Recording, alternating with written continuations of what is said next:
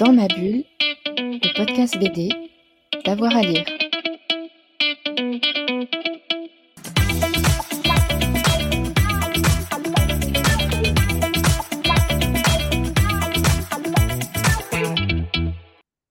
Bonjour à tous et à toutes, bienvenue dans ce nouvel épisode de Dans ma bulle, votre podcast 100% BD avec avoir à, lire. Les amateurs et les amatrices d'édition euh, Ankama connaissent euh, mon invité d'aujourd'hui. Il a signé euh, The Grocery, Dogibad ou bien encore PTSD et il revient avec un bel album en ce printemps, un bel album de science-fiction sur les limites un petit peu que se donne notre humanité. Il s'agit de Frontières, 208 pages dans l'espace et dans les différents ailleurs. Guillaume Saint-Gelin, bonjour. Bonjour. Alors, je l'ai dit, hein, c'est vraiment une œuvre euh, assez euh, colossale, 208 pages de, bande dessinée. Je crois que ça vous a pris 10 euh, ans comme projet, en tout cas ça fait 10 ans que vous, vous y songez. Comment il est né ce, projet? Ouais, 10 ans, c'est toujours un peu le... Vrai que j'en parle à la fin du, livre, un peu de la jeunesse du projet. Euh, c'est pas 10 ans à réfléchir au projet en tant que tel, à faire des pages. Hein, c'est c'est 10 ans de, juste de, maturation qui était, qui pas destiné au début à faire un projet de BD. Hein. C'était juste me dire tiens, si je devais faire de la SF, quel genre visuel j'attaquerais, quel genre de thématique m'intéresserait. Donc voilà, pendant dix ans, en fait, j'ai eu des petites idées à droite à gauche qui venaient comme ça. Mais ça n'a jamais été à ce moment-là un, projet pur et dur de, BD. Et en fait, à un moment, il y a eu le bon timing, je crois que c'était en 2019. Euh, je me suis dit, tiens, qu'est-ce que j'ai dans, mes carrés de croquis euh, pour démarrer un nouveau projet? Et j'avais toutes ces idées qui étaient un peu en stock. Et du coup, à ce moment-là, je me suis dit, allez, vas-y, euh, c'est le bon moment pour le, faire, ce projet de, cet univers de science-fiction, plutôt on va dire plus un univers qu'un projet, euh, qui maturait. Donc voilà, je me suis dit, allez, vas-y, euh, attaque. Euh, j'ai repris toutes mes notes, j'ai repris tous mes croquis, puis j'ai essayé d'en faire un truc voilà, qui, qui se tient à, à partir de tout ça. Quoi. On, a l'impression qu'il y a un univers immense, hein, parce que vos personnages vont se balader de planètes en, en, vaisseau et en station spatiale et, et, orbitale. Comment vous le voyez, vous, cet univers? Il y a une super structure ou est-ce que pour les besoins de l'histoire, vous avez été ici ou là? Non non moi pour, le coup je l'ai, abordé de manière assez euh, assez comment dire plutôt liée au récit et pas forcément créer un, un lore euh, ou un background qui, est, qui serait très précis vraiment c'était pas forcément ça le but de, de créer un univers monde avec ses règles c'est c'est logique bien sûr il y en a qui qui sont dans ma tête mais j'ai jamais voulu les les expliciter parce que je voulais pas non plus les les expliquer dans la BD en fait pour moi c'est un j'ai pas que les gens soient perdus par rapport à l'univers. En fait, ils, suivent le récit à l'avant-tout de, de, trois personnages, et, et c'est ça qui compte. Et si les gens en fait se, projettent dans l'univers, euh, s'imaginent des choses, bah tant mieux. En fait, il y a toujours ce pouvoir d'imagination du, lecteur qui est, qui est, aussi intéressant de, de jouer avec. Donc, euh, ouais, non, non, pour moi, c'est une. En fait, il est assez, ouais, il est assez vaporeux mon univers, et c'est avant tout le récit euh, des, des personnages, quoi. Alors vous avez commencé à en parler. Trois personnages. Euh, Jisoo, une scientifique euh, passionnée par l'inconnu et, sérieusement rebelle. On a Kamina, une mercenaire euh, plutôt fougueuse. Alex, qui est un, mineur qui lui a jamais connu la Terre. Comment ils sont nés ces, trois personnages? Comment vous nous les présenteriez si on n'avait pas encore lu l'album? Bah, c'est pour moi il faut se dire que c'est en fait l'univers de frontières c'est vraiment une sorte de, de ruée vers l'or façon science-fiction et ces trois personnages-là, en fait, ils incarnent un peu chacun une, une facette de cet univers-là. Euh, il y a, a l'aspect scientifique avec Jisoo qui, voilà, qui, qui, est plus proche de nous maintenant, qui fait penser à, ces gens qui observent des étoiles. Euh, on, a, on a la mercenaire Kamina qui est presque un peu l'espèce de cow-boy, un peu chasseuse de primes. Et, et Alex, le, ce serait le, le, mec qui vient chercher des, soit des pépites de, euh, d'or dans, dans, les, dans les cours d'eau euh, en, en, Californie. Donc en fait, c'est voilà, aspects du, de, ce monde-là, chaque, une facette du monde qui est incarnée par un personnage. Parce que moi, j'ai vraiment pensé mes personnages en fait en, contraste, voilà, pour que ce soit une, une équipe qui soit euh, intéressante, complémentaire et qui ait euh, des, des, entre guillemets du conflit, de la réflexion entre les personnages. Il fallait qu'ils viennent chacun d'un univers différent et qu'ils aient des, euh, des, un background des caractères différents. c'est comme ça que je les ai construits vraiment en, en opposition entre eux et finalement, ils vont, ils vont réussir à trouver un point pour se rejoindre. Mmh. Alors peut-être parce que j'ai quelques cheveux blancs qui commencent à arriver, mais c'est vrai que euh, j'ai un petit penchant pour euh, Jisoo, je, le prononce bien? Ouais, très bien. Euh, parce que elle a une forme de caractère de rébellion, en tout cas de, de rebelle, elle veut comprendre, mmh. elle veut qu'on l'écoute, et tant pis si ça lui coûte sa place, et tant pis si ça l'emmène vers des missions les plus loin et les moins intéressantes possibles. Comment vous la définiriez, euh, Jisoo? C'est quand même un, personnage un petit peu à part. Ouais, bah moi c'est effectivement c'est le premier personnage que j'ai que j'ai commencé vraiment à, poser. Euh, je voulais absolument avoir un personnage de scientifique déjà dans, le récit, donc euh, donc voilà, je lui ai donné un peu cette fonction-là. Pour moi, c'est un peu un personnage qui euh, qui, est, passionné par son projet, qui, se fait désemparer de son, projet. Et en fait, c'est une rebelle, mais une rebelle qui a qui a peur en fait de se de se lancer aussi dans dans sa rébellion finalement.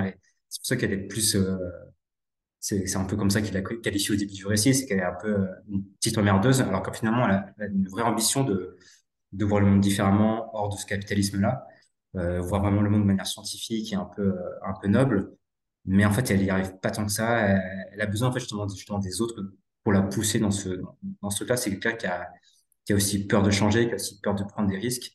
Euh, donc voilà, c'est, quelqu'un qui, qui est tiraillé entre différentes choses. Et c'est pour ça, moi, moi, je me sens assez proche du personnage parce que voilà, des fois, il y a des choses sur lesquelles on, aimerait qu'il y ait des choses qui changent, on aimerait nous-mêmes changer. Et c'est pas toujours facile. Et du coup, voilà, pour moi, elle incarne un peu ça. C'est quelqu'un qui est un peu, un peu coincé, comme beaucoup de gens le sont, comme moi je le suis aussi. Des fois, voilà, prendre, prendre du risque, c'est- ça fait peur. Et voilà, elle l'incarne aussi. En plus, c'est un peu la double peine à chaque fois parce que elle est envoyée ailleurs sur une autre station, sur un autre endroit, mais elle perd aussi tous ses contacts, tous ses amis, alors que les deux autres personnages, ils ont entre guillemets le- leur environnement, tout du moins au, début. Il y a une forme de solitude qui est un petit peu attachée à Jisoo, non? Ouais, bien sûr. Bah, moi, ça. Autant, la thématique de, la solitude, c'est toujours un truc que j'ai, que, qui m'intéresse toujours. Donc, je pense que oui, il y a effectivement ça. Et c'est vrai que elle, elle perd un peu ses, son groupe, entre guillemets, de, collègues, d'amis euh, dès le début du récit. Euh, elle met aussi du temps à tisser des liens avec, euh, avec les autres. Là où les autres sont, Alex et Camilla sont déjà dans un, dans une atmosphère de, de, de, communauté, même si le- l'environnement est un peu hostile. Ils ont cette communauté qui, qui, qui, qui les aide, qui les soutient. Là où Jisoo, effectivement, elle a, elle a pas tout ça. Elle est un peu, elle est tout le temps un peu paumée. Elle est toujours un peu à la, à la masse, effectivement. Et, c'est un- et en même temps, c'est aussi pour ça que c'est le premier personnage qu'on découvre dans le récit, parce que elle permet aussi de, prendre le lecteur par la main et de le faire découvrir l'univers comme elle, le découvre aussi. quoi. Mm. Euh, Vous en profitez aussi pour faire une, bonne charge contre le, capitalisme, notamment les, grandes entreprises. Ça, c'était volontaire dès le départ, parce que euh, le, premier conflit hein, pour euh, c'est justement parce qu'il y a une, société où elle n'est pas en accord avec euh, ce qu'elle devient. Vous aviez envie d'un propos euh, là-dessus qui rappelle forcément un propos sur notre monde? Oui, bah, complètement. Bah, de toute façon, c'est vrai que la, la science-fiction, euh, c'est un, un bon moyen de, de créer de la fiction et en même temps parler de notre monde. Donc, euh, donc ça allait avec. Et puis, c'est vrai qu'on fait un peu une, une photographie de notre monde, actuel. On ne peut pas euh, ne pas parler du capitalisme et des, et des conséquences qu'il a, voilà, que ce soit néfaste ou positif. Hein. C'est pas forcément, moi, je pense forcément un peu un point de vue, mais c'est surtout aussi quand même, ouais, une, une photographie de ce qui se passe en ce moment et de l'extrapoler, euh, imaginons dans deux trois cents ans. Donc, euh, ouais, c'est c'est clairement un- quelque chose qui façonne notre vie aujourd'hui. Donc, forcément, elle façonne la, la vie des personnages dans, dans le récit, ouais. Même chose pour la question écologique, parce qu'on est dans l'espace et pourtant, euh, elle est prégnante. Il y a notamment Ouais, l'augmentation des déchets euh, dans, dans l'espace. En tout cas, c'est un enjeu que vous avez intégré à votre récit euh, tout de suite, quoi. ouais, ouais, tout à fait. Puis c'est, c'est, moi, j'ai, aimé me, me documenter pour le projet. J'ai- J'aime bien lire de la fiction de SF, mais aussi beaucoup regarder des documentaires, de, me renseigner sur, voilà, sur, j'ai trouvé plein d'articles sur la pollution de l'espace, qui était déjà, qui est déjà un, un sujet qui est déjà présent, qui est déjà traité et qui est déjà, enfin, en tout cas, il y a des gens qui cherchent des solutions parce que ça va être un vrai problème d'ici quelques temps. Donc c'est vrai qu'en en lisant ça, on se dit ouais, on est obligé d'en parler. En plus, euh, c'est un peu horrible, mais narrativement, c'est un super, euh, super intéressant. Donc euh, voilà, c'est toujours un peu jouer avec ce, ce côté, parler de vrais sujets et en même temps, faut que ce soit, une- faut que ça amène un truc à, à l'intrigue, quoi. Le, le rythme est plutôt lent, tout du moins au début, hein, presque contemplatif. Euh, euh, parfois, j'ai vu que ça revenait un peu sur euh, les chroniques ici et là. Vous aviez envie de prendre un petit peu votre temps aussi, nous laisser découvrir parfois les stations orbitales, parfois les collègues de vos trois personnages? Ouais, ouais, de toute façon, c'est sûr que je voulais, avoir ce. Je je dirais pas que le récit est un récit de tranche de vie, mais en tout cas, je m'en inspire. Je voulais, je voulais montrer du quotidien, je voulais montrer. ça fait partie un peu de ce côté un peu immersif de l'univers qui, qui donne l'impression que le monde est, est plus vaste et qu'il s'y passe plein de choses. C'est que on prend le temps de découvrir le quotidien, on n'est pas pris dans une, euh, euh, intrigue qui va à 100 à l'heure. Il y a une partie à un moment qui s'accélère justement parce que voilà, qu'on a bien posé euh, le, récit, mais je voulais avoir ce, côté un peu posé, ouais, pour qu'on découvre le, monde au, rythme de la vie, au rythme du quotidien. Pour moi, c'était assez important.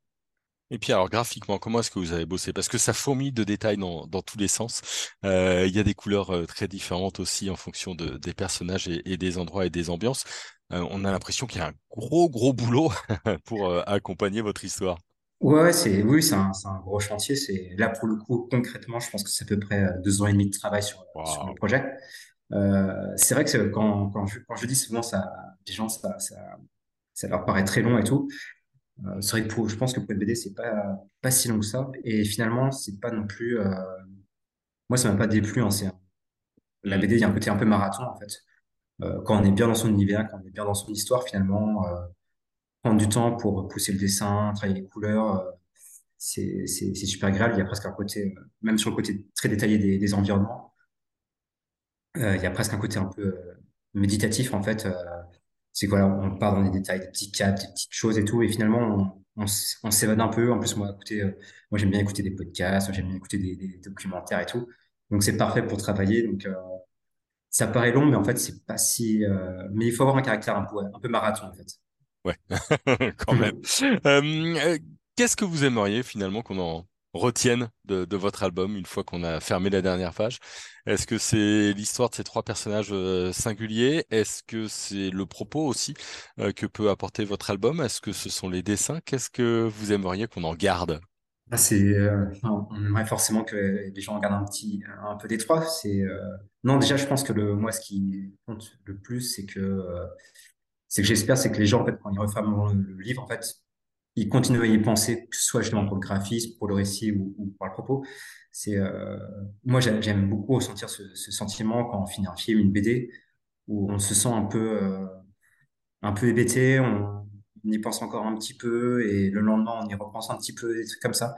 Euh, c'est vrai que c'est aujourd'hui on est, on est habitué aussi. Euh, là, je reviens un peu sur un propos presque capitaliste, hein, mais on est- aujourd'hui on est habitué à, à consommer beaucoup de choses, on est abreuvé de beaucoup de, de, de, de création et tout, ce qui est un bien pour la, pour la création en partie, mais aussi qui est un peu des fois un peu toxique, parce que euh, parfois on finit quelque chose et le lendemain on a oublié, on passe à autre chose quoi.